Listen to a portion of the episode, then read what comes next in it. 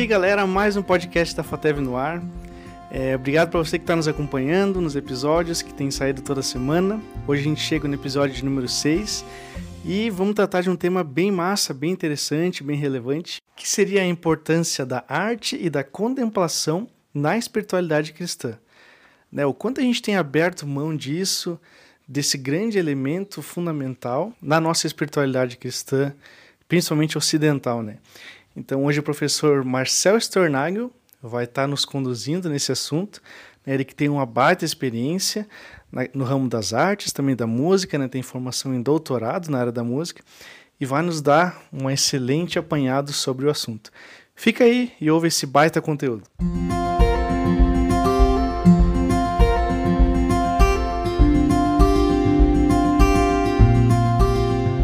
Nessa vidinha Covid que a gente está levando, um, tem alguns convites espe específicos para reflexão teológica. Alguns desses convites têm a ver com, uh, por exemplo, a, natu a, natureza da vontade de Deus, num mundo que está coletivamente questionando aspectos fundamentais do que significa a vontade de Deus. Em outras palavras, o que, que a gente faz quando as nossas narrativas sobre Deus não se encaixam com o que a gente está experimentando? Né? Esse, é, esse é um papo no mundo da teologia muito, muito é, atual no momento, que é a maneira como a gente descreve a soberania e a vontade de Deus quando está todo mundo experimentando crise junto. Porque geralmente a gente explica a crise do outro de um jeito e a gente explica a nossa de um jeito diferente que a gente explica do outro, né? Então, por exemplo, Bartimeu no Novo Testamento, né? alguém fez alguma coisa errada, ou foi os pais, alguém fez alguma coisa errada e de, de acordo com a lógica é, teológica judaica, né, o castigo da, da, da cegueira um, é, se deve a uma ofensa. Né? Tem um livrinho que saiu é, logo, assim, depois que começou a pandemia, do N.T. Wright, que é um teólogo que alguns de vocês, pelo menos, devem conhecer, e o livro se chama Deus e a Pandemia. E, e ele fala algumas coisas interessantes sobre isso. Ele diz, é, e eu vou traduzir aqui, vou lendo em inglês e vou traduzir em português. Muitas vezes a gente supõe que a maneira como Deus controla o, o mundo é como se ele fosse o general de um exército. É, ou como se o mundo fosse uma máquina, que Deus aperta um botão e acontece alguma coisa. Um, tipo uma máquina, uma máquina divina. Então, se alguma coisa estranha acontece no mundo, a gente assume que foi isso que Deus quis, ou que ele pelo menos deixou acontecer. E daí a gente tenta tirar conclusões sobre isso. Se Deus deixou isso acontecer, deve ser porque ele estava tentando dizer isso para a gente. Mais uma vez, o Anti Wright fala, mais uma vez eu insisto, Deus pode fazer o que Deus quiser, quando Deus quiser, é, e se ele escolher fazer ou permitir certas coisas para certos propósitos, o Anti Wright diz, isso é assunto dele e não nosso.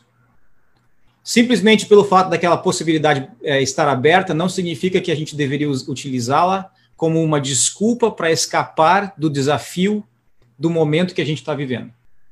E ele fala: quando o mundo está passando por grandes, por, por, grandes convulsões, o chamado para os seguidores de Jesus é, é, é para que esses seguidores sejam pessoas de oração nos lugares onde o mundo está sofrendo. Então, perceba a diferença entre a nossa tentação de querer explicar o mundo ou colocar narrativas no lugar e o convite que Jesus faz para a gente, que é um convite para a experiência humana. É um convite, é um convite para perguntas abertas e, e, conversas difíceis. É um convite para o sofrimento, para a dor. É, é, e ele fala, inclusive, um negócio que eu acho muito engraçado. Um, sempre que alguém te disser que o coronavírus está aí porque Deus está chamando as pessoas ao arrependimento, eu recomendo que elas leiam Jó. Porque o ponto principal de Jó é de que essa não é a questão. A ênfase de Jó é o seu caráter não resolvido. Então, para o Anti-Wright, essa é uma das razões pelas quais o livro de Jó está nas escrituras. Então, a, a vidinha Covid, ela avacalha o nosso jeito de pensar a respeito de Deus e do nosso, de, de quem a gente é em relação a quem Deus é. Ela avacalha nosso senso de comunidade. Ela avacalha nossa teologia sacramental.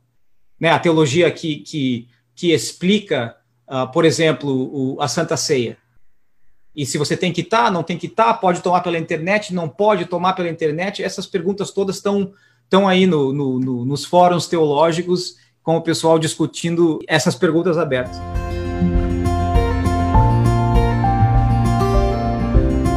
Mas em vez de falar a respeito do, do, do, que a gente deve ou não deve fazer, eu queria que a gente considerasse alguns convites.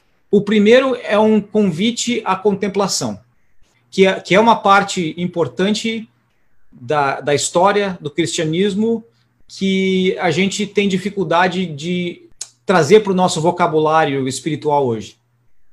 O segundo é um convite para intercessão através da arte.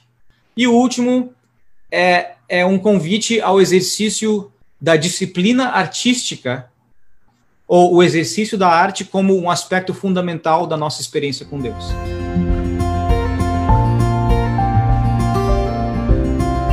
Uma série de livros de ficção científica que o Douglas Adams escreveu, O Guia do Mochileiro das Galáxias, e, e na tradução em português tem uma passagem que é assim: eles descrevem uma raça de seres pandimensionais, super inteligentes, e que construiu um supercomputador gigantesco chamado Pensador Profundo, Deep Thought em inglês, para calcular de uma vez por todas a resposta à questão fundamental da vida, do universo e de tudo. Então eles construíram o computador para calcular a resposta para a pergunta fundamental da vida, do universo e de tudo.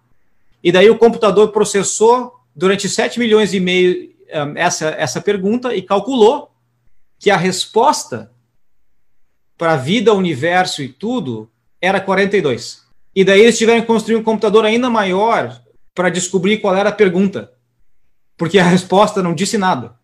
Então, eu, né, eu não vou dar a resposta do universo, mas eu queria chamar a nossa atenção para é, uma pergunta fundamental da experiência humana com Deus, que é como é que a gente pensa a respeito da vida, do universo e de tudo. É, uma outra maneira de fazer essa pergunta é como é que a gente imagina Deus o mundo de Deus e o nosso lugar no mundo de Deus. De novo, como é que a gente imagina, eu estou usando essa palavra de propósito, Deus, o mundo de Deus e o nosso lugar dentro do mundo de Deus. A teologia cristã, especialmente a teologia cristã moderna ocidental, ela, ela, ela negligencia de forma sistemática o lugar da imaginação na espiritualidade cristã é, especialmente do, dessa perspectiva moderna, o nosso lance é a verdade, de preferência científica. É, a verdade. Qual é o aspecto da verdade, como que a gente faz para obter essa verdade, e, e, a partir dessa, dessa, um, desse postulado, a gente tem desenvolve uma literatura de, de, de quase autoajuda. Assim, é como fazer isso, é como ter um ministério de sucesso, como desenvolver um programa de pequenos grupos, como desenvolver um ministério de louvor, né? É, uma literatura que possa nos ensinar em 10 passos como viver a nossa vida bem. Assim, como viver, é, em inglês, é live your best life now, né? É, se torna uma, uma espécie de autoajuda. Mas nesses dois mil anos de história do cristianismo, tem duas maneiras, dois, dois agrupamentos principais de, de respostas, de narrativas, para responder essa pergunta de quem é Deus, o mundo de Deus e o nosso lugar no mundo de Deus que é o que a gente chama, agora eu vou entrar no teologiquez, tá? O caminho catafático e o caminho apofático, do grego. O caminho catafático acredita que a gente pode fazer afirmações a respeito de quem Deus é e do que ele faz. Eu estou super, super simplificando aqui, tá? É, e o caminho apofático basicamente presume que a gente não pode conhecer quem Deus é que a gente conhece, a gente aprende quem Deus é, é, reconhecendo que nós não podemos saber sobre ele. Então, esse é o caminho da experiência mística, por exemplo, de Teresa de Ávila, João da Cruz, uh, Julian de Norwich. Assim, tem uma tradição cristã é, que está mais interessada com a experiência com Deus do que com as explicações a respeito de Deus. Tá? E a história da teologia cristã é uma história de tensão entre o caminho catafático e o caminho apofático. Nós estamos vivendo um momento de falência do caminho catafático. Um, momento em que as teologias da proclamação, do domínio, do tomar posse, não funcionam. Porque ninguém sabe o que está acontecendo no mundo. Deus nos acude, entendeu? A gente não sabe. Então, a gente teve muito aqui no Texas, por exemplo, pastores é, se dizendo imunes ao, ao coronavírus é, encorajando a galera a vir para o culto, daqui a pouco o cara estava no TI e morreu de Covid.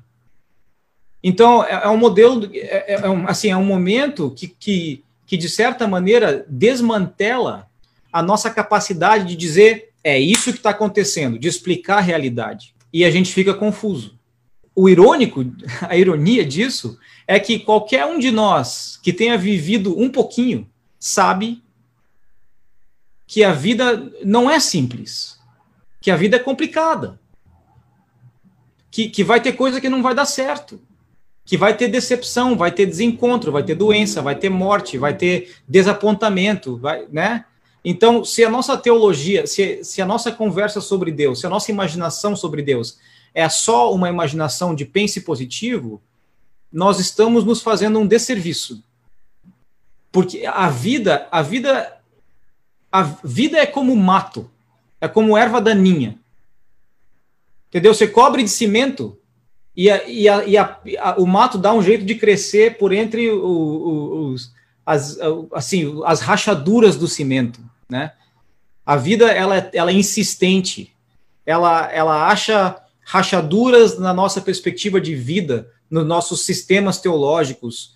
É, e daí, quando a gente percebe, o nosso jardim está cheio de mato de novo, porque a vida ela não é previsível como a gente gostaria que ela fosse para caber nos nossos sistemas de pensamento a respeito de Deus. A vida é, é bagunçada. O que, que a nossa imaginação tem a ver com essa bagunça?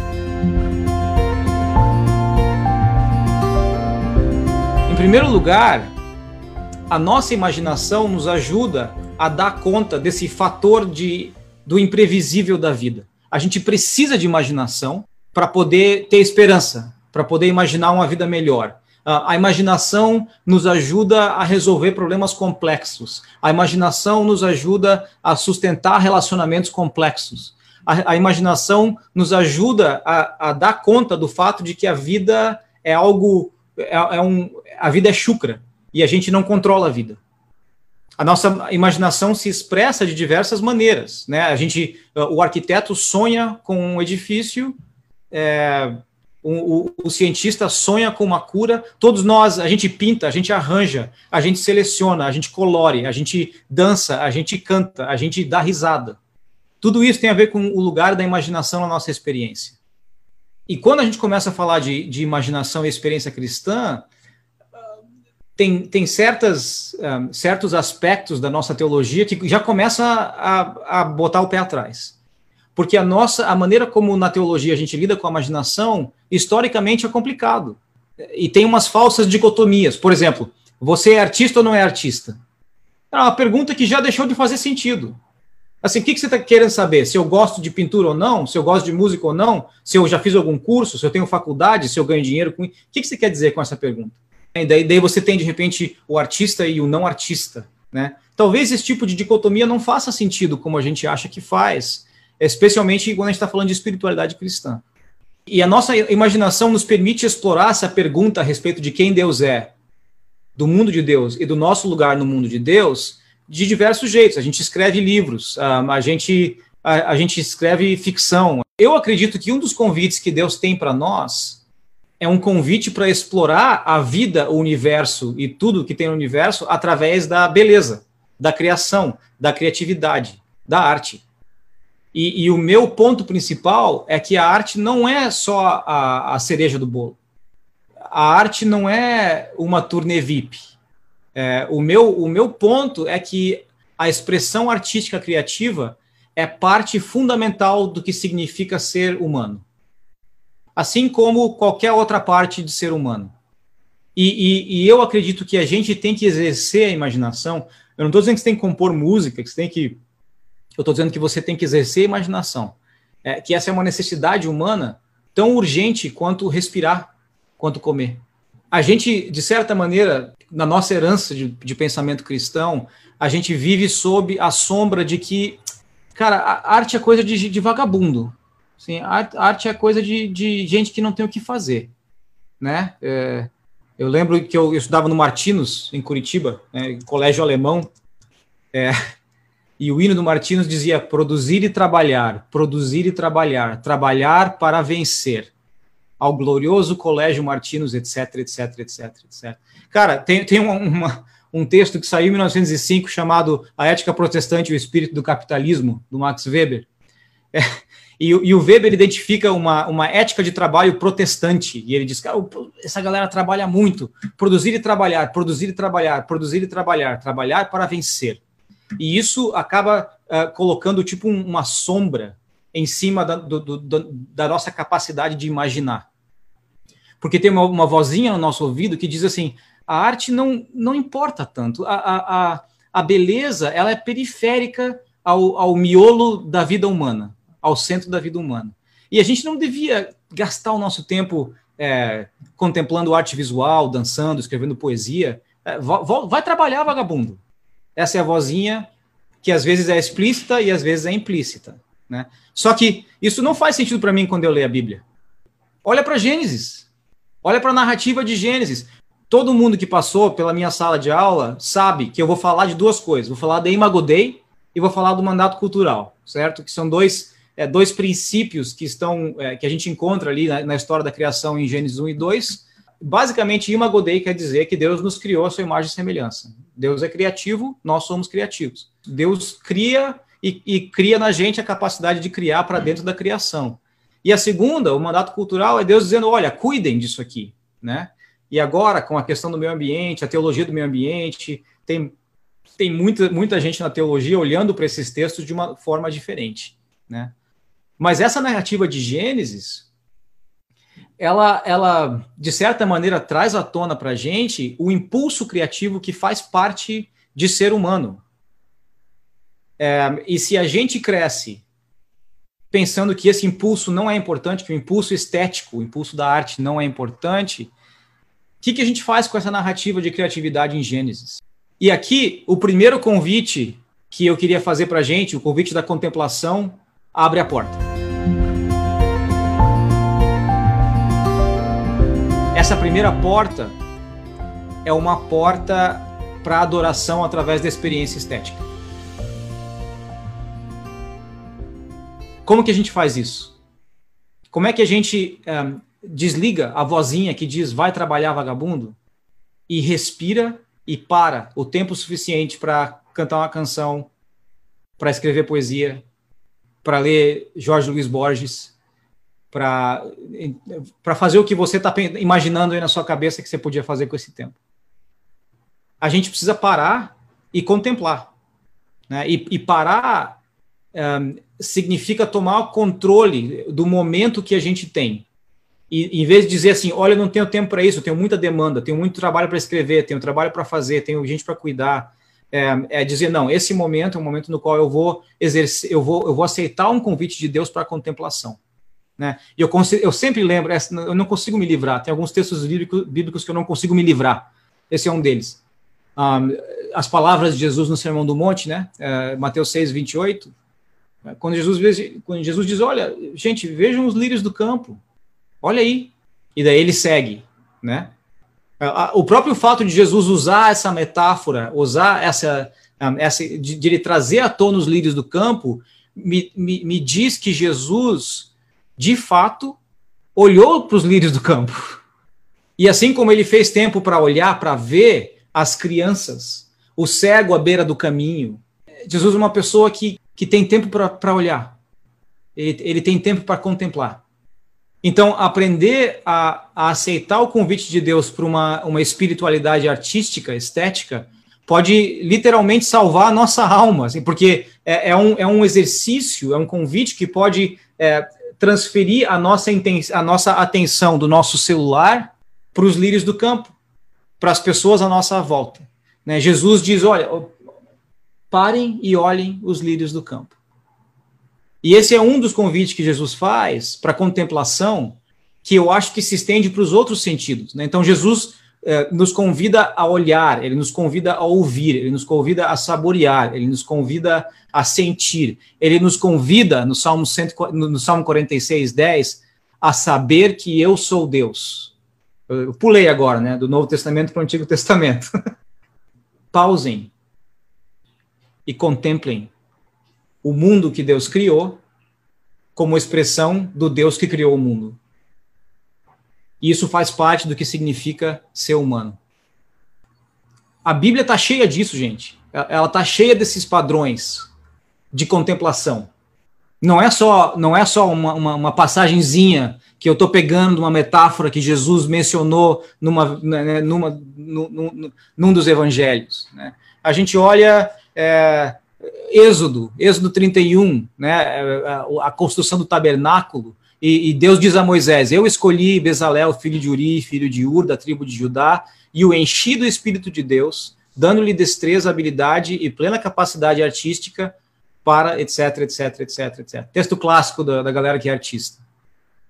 Então, em 1 e 2 Crônicas, de, depois disso, a gente encontra muita arte no templo, nas vestimentas, na escultura. É, essa arte está esculpida para dentro da vida do povo de Israel. Em 2 Crônicas, é, Salomão fala do templo, né, e ele fala: O templo que vou construir será grande, pois o nosso Deus é maior do que todos os outros de deuses. Né? É, e daí ele pede, por isso manda-me um homem competente no trabalho com ouro, com prata. Né? Então essa expressão é, que a gente chama do impulso doxológico, o impulso doxológico essa, essa necessidade que a gente tem de orientar a nossa adoração para alguém ou alguma coisa. Ela, ela, tá, é, ela, ela existe dentro desse, desses relatos bíblicos um, é, que, que falam a respeito da expressão do nosso desejo de adorar a Deus.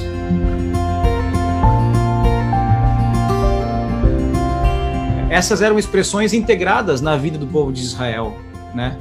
E, e daí eu fico olhando para o jeito como a teologia judaica e a teologia cristã olham para a arte, e especialmente hoje em dia eu vejo um problema seríssimo. Né? Esse, por que, por que, que a gente insiste em, em, em dissecar tudo em sacro e secular? É, parece um impulso, parece um vício, uma doença, uma necessidade que a gente tem de categorizar qualquer coisinha qualquer canção, qualquer programa de TV, qualquer quadro. Esse é sacro ou é secular? É um tipo de pânico que a gente a, crescer, aprendeu quando estava crescendo. Por que, que a gente faz isso, gente? Para quê? Qual, qual, é, qual é o efeito prático? O único efeito prático é a gente se sentir seguro de que a gente está consumindo um produto que não vai é, comprometer a nossa alma. É, é muita, é, não dá. Eu não, eu não tenho, desculpa, é, mas essa altura eu não tenho mais nem paciência tá? Eu vou respirar fundo, vou pegar um exemplo da história da, da igreja para falar sobre essa questão do, do sagrado, do secular, do sacro e do secular. Se você estuda a história da reforma, pega Lutero e Calvino, certo? Lutero e Calvino são os dois reformadores. Você tem Calvino em Genebra é, e Lutero na Alemanha, em Wittenberg, ali, e eles estão reinterpretando a teologia cristã ah, através de uma lente de uma lente reformada, né? Eles é, não necessariamente chamariam de reformado na época, mas quando eles falam sobre arte, especificamente sobre música, eles têm duas perspectivas super diferentes. Para Calvino, se não está na Bíblia, a gente não devia usar no culto. Então, se a Bíblia não menciona bateria, você não usa bateria. É, os textos que a gente vai cantar no culto são os textos dos salmos, porque eles estão ali é, justamente para a gente usá-los no louvor. E daí você tem todo um, um, movimento de, do que a gente chama de metrificação dos salmos, é, né, versificação, em que você transforma eles em, em, em, textos que a gente pode falar juntos em comunidade, cantar juntos em comunidade, sem instrumentos.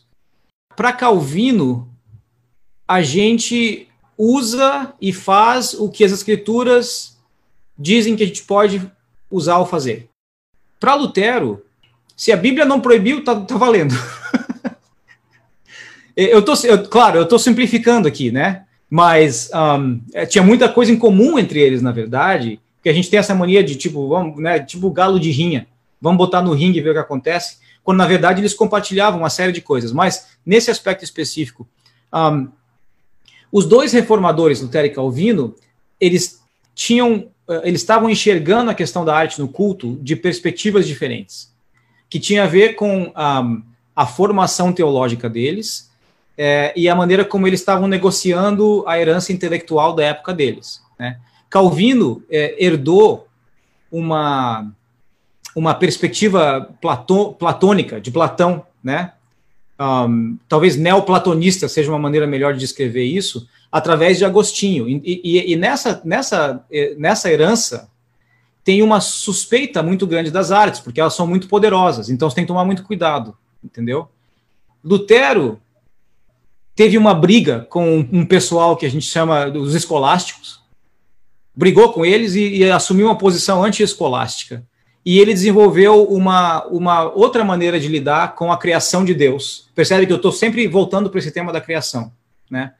É, na, e, e, da experiência humana, da experiência estética humana na criação de Deus. Para Lutero, então assim, a galera fala: ah, Lutero tem uma teologia da música. Eu acho que Lutero tem uma teologia da criação. E dentro dessa criação, a música tem um lugar.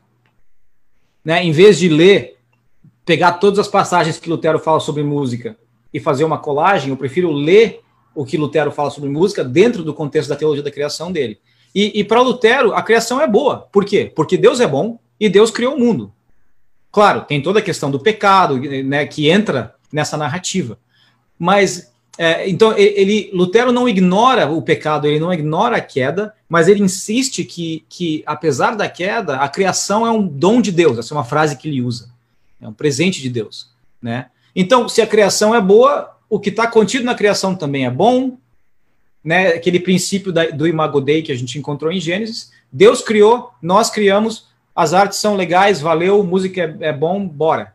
Ele encorajou, ele apoiou uma vida musical muito rica na igreja. Ele, inclusive, ele era um bom músico, ele tinha uma correspondência ativa com vários compositores do seu tempo.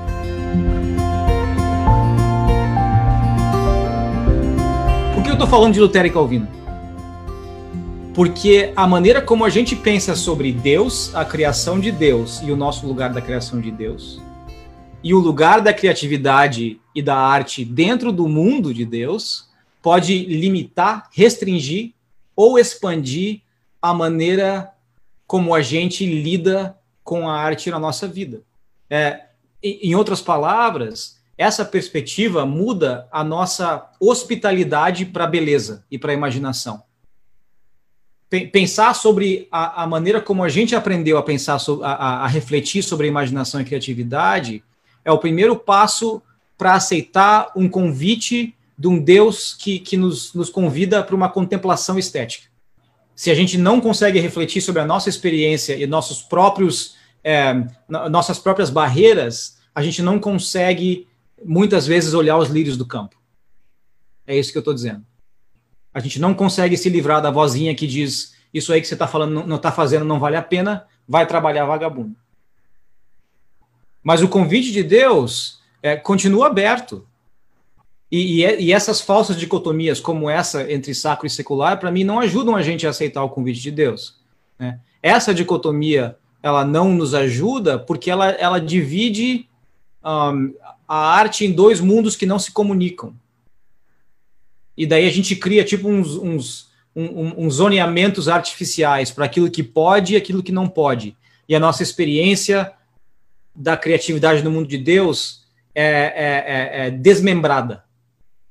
Um braço para cá, uma perna para lá, um dedo aqui, e tem coisa que pode e coisa que não pode. É, a gente não faz isso com outros, outros aspectos da nossa vida.